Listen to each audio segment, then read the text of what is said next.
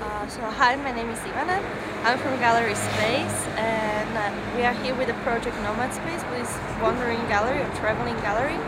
And we would like to take out the art from the galleries, which are somehow closed and just stuck in the opening hours. And we wanted to take it out to the streets, to the people, to catch them somewhere on the square and, and show them some pieces of art. Na podstawie, na podstawie ulicy. Yeah, there is like normal gallery. It's gallery space, which is in Bratislava, and it was also the first impulse for the gallery because we lost our space, and we had to find some new possibilities where to show the, the artist. And we are mostly promoting the young generation and students, and we think that this is very useful. So we didn't want to just sit somewhere and, and cry that we don't have space. So we set up this project. And we started with Slovak cities. We visited some festivals, some multimedia festivals, some music festivals where, where, where was a lot of people, mostly young. And then we traveled also abroad. We were in Torino, in Artissima, which is art fair, and then we were in Ljubljana, which is the festival of contemporary art of women. And for these projects, we set up a special selection, uh, but mostly we're working with selection of young artists and students from Bratislava and some special guests from Czech Republic, from Poland, and from Italy.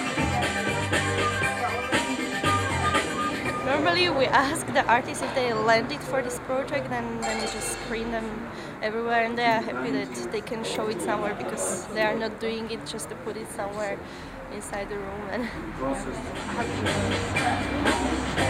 the, the first time that we came with this nomad space to to festival it was horrible because it was raining all three days which was the whole time that we were there and the people they didn't want to just be there and standing there on the rain and watching the videos so it was a little bit difficult but then sometimes they just went in and we were just sitting inside like in the living room and watching the videos.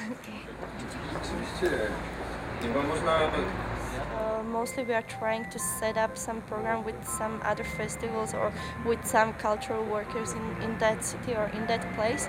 It's, this is the, the first time that we came just like we set it up one day ago and then we came but maybe th- this is the way how it can work also that we wanted to, to be like not expected but just come somewhere and, and grab the people and, and show them the art. So so we like it also this way but uh, mostly when you are going to the to the city you need these parking permissions and things like this. So we are trying to to have this background always somehow organized.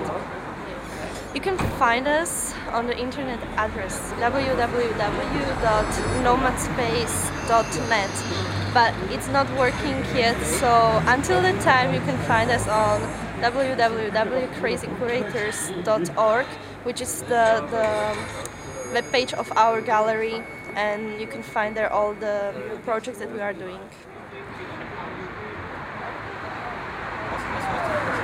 Yeah, we are Crazy Curators. We have also Crazy Curators Biennale. We have Billboard, Rentart, and 我还没说，因为那个。